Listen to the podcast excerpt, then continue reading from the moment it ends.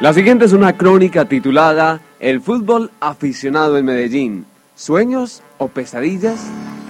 Algunos de los nombres han sido cambiados y sus voces distorsionadas para garantizarles un derecho fundamental consagrado en el artículo 15 de la Constitución Política de nuestro país, el derecho a la intimidad.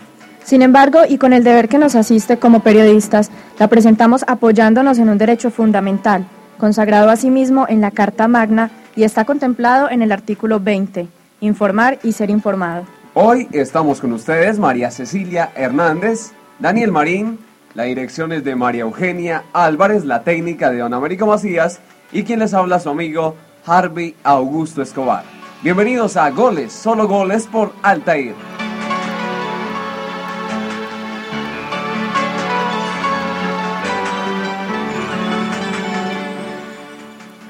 Mamita, mamita se acercó gritando, la madre extrañada dejó el filetón y el pibe le dijo riendo y llorando, el club me ha mandado hoy la citación. Mamita querida, ganaré dinero, seré un baldonedo, un Martín, un Bosé. Dicen los muchachos, yo este argentino, que tengo más tiro que el gran Bernabé. Vas a ver qué lindo cuando allá en la cancha mis goles aplaudan, seré un triunfador. Jugar en la quinta, después en primera. No sé me espera la consagración.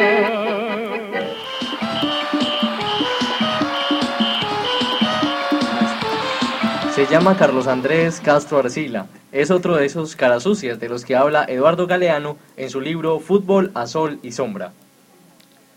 Por suerte todavía aparecen en las canchas, aunque sea de vez en cuando, algún descarado cara sucia que se sale del libreto futbolístico y comete ese disparate de gambetear a todo un equipo rival, al juez y al mismísimo público de las tribunas por el puro goce del cuerpo.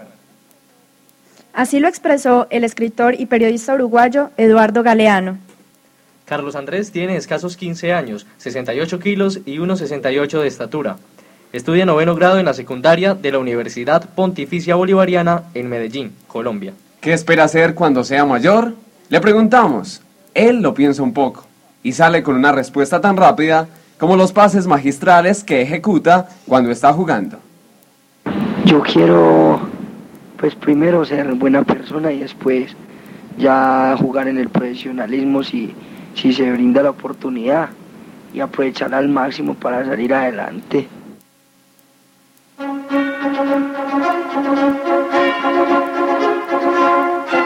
Sí, él como todos los niños de su edad, sueña con ser futbolista y emular las grandes proezas de muchos de sus ídolos que ve en la televisión.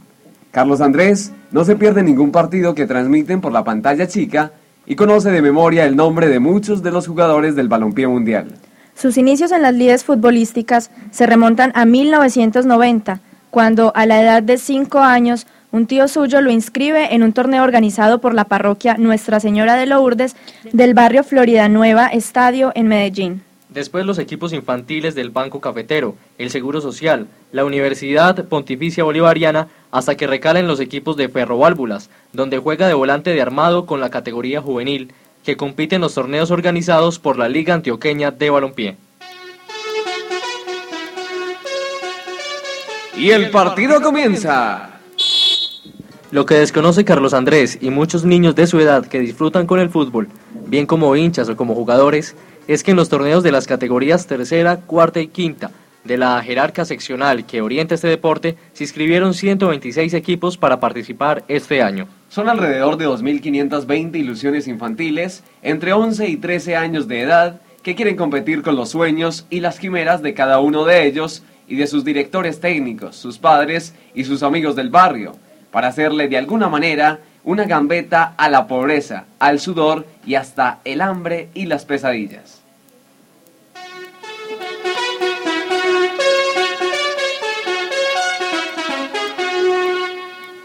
Carlos Andrés es miembro de una familia de clase media que vive en el sector de Belén La Palma. Sus padres hacen grandes esfuerzos para que estudie y le han inculcado el amor por la academia.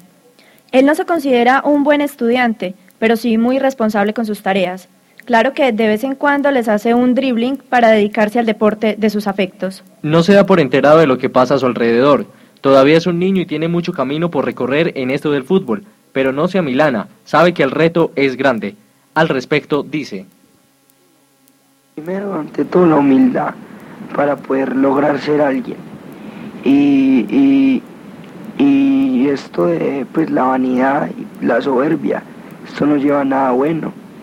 Entonces hay que ser humilde para poder, para poder lograr ser alguien. El escritor francés de origen argelino Albert Camus habló acerca del fútbol y dijo, entre muchas cosas, que le debía mucho, pues este deporte le enseñó acerca de la moral y las obligaciones de los hombres. Pero lo que ayer desconoció Camille y hoy Carlos Andrés es que hay un submundo muy peligroso lleno de drogas, prostitución masculina, pasiones desaforadas, homosexualismo y muchas otras cosas más. Estamos en la zona de Candela, las pesadillas comienzan. Sí, los sueños futbolísticos de los preadolescentes se convierten en grandes y terribles pesadillas. William Tangarife es un claro ejemplo de lo que es pasar de la gloria al infierno. Tangarife nació en un barrio popular de la ciudad de Medellín y ascendió rápidamente en el fútbol, primero como volante de armado, así como Carlos Andrés, y después como marcador de punta izquierda en la selección Antioquia Juvenil en 1986, dirigida por Gustavo Zapata Calderón. En el balompié rentado de nuestro país actúan diferentes equipos, Deportivo Cali, Caldas, en ese entonces Once Phillies, Medellín Nacional, América, Pereira y Río Negro de la Primera B. Pero, ¿por qué las inocentes y bellas ilusiones de un niño se convierten en pesadillas? William responde. Pues no sé, yo creo que, a ver, siempre el comentario futbolista, profesionales de experiencia cuando uno está empezando es que en el fútbol no es difícil llegar sino mantenerse, pero uno cree que es mantenerse nada más por, por cuestiones de, de, mm, lo personal, cuestiones de, de, fútbol. Uno cree que nada más sabiendo jugar fútbol y, corriendo uno se demora eh, en, el fútbol y va a llegar a una carrera larga y, y, en determinada hasta cierto punto. Y eso es mentira, yo creo que el fútbol es un deporte, como muchos deportes eh, nivel profesional que se maneja muy difíciles realmente para, para, un jugador mantenerse no solamente de condiciones, porque condiciones las puede tener uno y, se puede uno por condiciones mantener mucho tiempo en el profesional, pero hay, hay cosas muy difíciles, se manejan, ya se manejan otras cuestiones, eh, no es que realmente es, difícil, es difícil comentarlo, pero es más que todo eso, yo creo que em, hay, muchos intereses creados en el fútbol profesional de, de, de, personas externas al, fútbol que tienen dinero y cogen algunos jugadores y los montan y los llevan a la profesional y juegan en determinados partidos profesionales y, sin muchas condiciones, solo porque tiene alguien que los patrocine. Y eso la mayoría de la gente que está fuera del fútbol no lo sabe. El escritor español Jacinto Benavente hablaba de los intereses creados, parafraseando qué clase de intereses se mueven al calor del fútbol que imposibilitan que a cierta instancia lleguen algunos jugadores y otros no. No, aquí en el fútbol no es, no es, no es por, vuelvo y repito, no es por condiciones, porque por condiciones han llegado muchos, hay en los barrios populares muchos jugadores y de muy buena talla. El problema es que no hay quien los coja, quien, no lo, quien los asesore y cuando los asesoran ya piden otra cosa de por medio y no piden dinero, piden otras cosas y, realmente eso, eso es muy difícil, pero Aquí este fútbol en Colombia, yo por ahí escuché una, una palabra muy, muy cierta, es una frase, que, que, en Colombia o en el mundo del fútbol seguirá, será y seguirá siendo una porquería. El mundo fue y será una porquería, ya lo sé, en el 506 y en el 2000 también, que siempre ha habido chorros, maquiavelos y estafados. William, ¿el fútbol es un cambalache?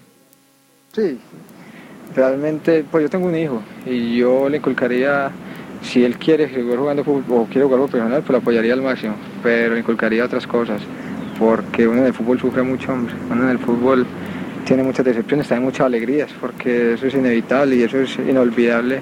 Lo que me pasó a mí de selección, con el Medellín, con tantos equipos, pues que, que jugar uno y ver el estadio lleno en un clásico, eso, es, eso no se va a borrar nunca de la mente. Pero sí le da a uno tristeza las cosas que suceden en el fútbol profesional y que, y que realmente, vuelvo y repito, la gente que está fuera de, de, la cancha, fuera del, de este gremio del, fútbol no, no, se da cuenta y nada más ven los partidos los miércoles o los domingos. Verás que todo es mentira, verás que nada es amor, y el mundo qué otras decepciones tiene William? Amigos, yo creo que eso es importante, decepciones de amigos, que, que supuestamente éramos amigos en las buenas y, y por cuestiones de la vida, la vida es elegir, le da un giro a uno tremendo y, y ya sus amigos no, no están. Pero yo creo que lo importante es tener uno la fe, la fe en Dios, la fe en su familia, creo que es lo más importante, tener una familia unida y, y ya lo demás es añadidura. Ya. Ahora cuesta abajo en mi rodada las ilusiones pasadas. Toquemos fondo, William. ¿Hay acoso o violencia sexual en el fútbol? Pues en la personal a mí me acosaron sexual varias veces, periodistas, para no polemizar pues y no entrar en nombres, pero yo tuve llamadas cuando estaba en el Cali, inclusive aquí en Medellín cuando llegué a Nación Colombia, periodistas que me, que me hacían citas, que quería que, que un tipo homosexual, eh, que de persona quería estar conmigo y eso se mueve mucho en el fútbol, drogas por montones. Es que realmente, eh, vuelvo y repito, aquí en Colombia es, es- difícil, debe ser en el mundo entero, pero aquí en Colombia estamos en un país muy violento y, y por cualquier cosa te matan, entonces mejor uno, uno callar y guardar estas cosas para, para contárselas a los nietos será. Hemos dicho que se pasa de la gloria al infierno. Carlos Andrés no sabe lo que está pasando. Sale a visitar a su noviecita, juega PlayStation, ve las noticias deportivas o los partidos de las eliminatorias al Mundial de Corea y Japón en el 2002. Hace tareas, llama a sus amigos. El partido ha terminado y el mundo de este cara sucia, como un balón de fútbol, seguirá girando y girando sin tiempo para detenerse. Vas a ver qué lindo cuando allá en la cancha mis goles aplaudan, seré un triunfador. Jugaré en la quinta, después en primera. Yo sé que me espera la consagración.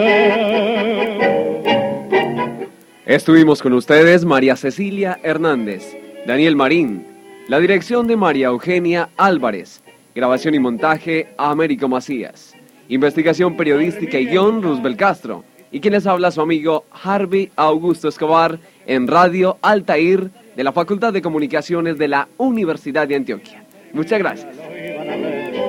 Faltando un minuto están cero a cero. Como la pelota sereno en su acción. Gambeteando a todos enfrento al arquero. Y con fuerte tiro quebró el marcador.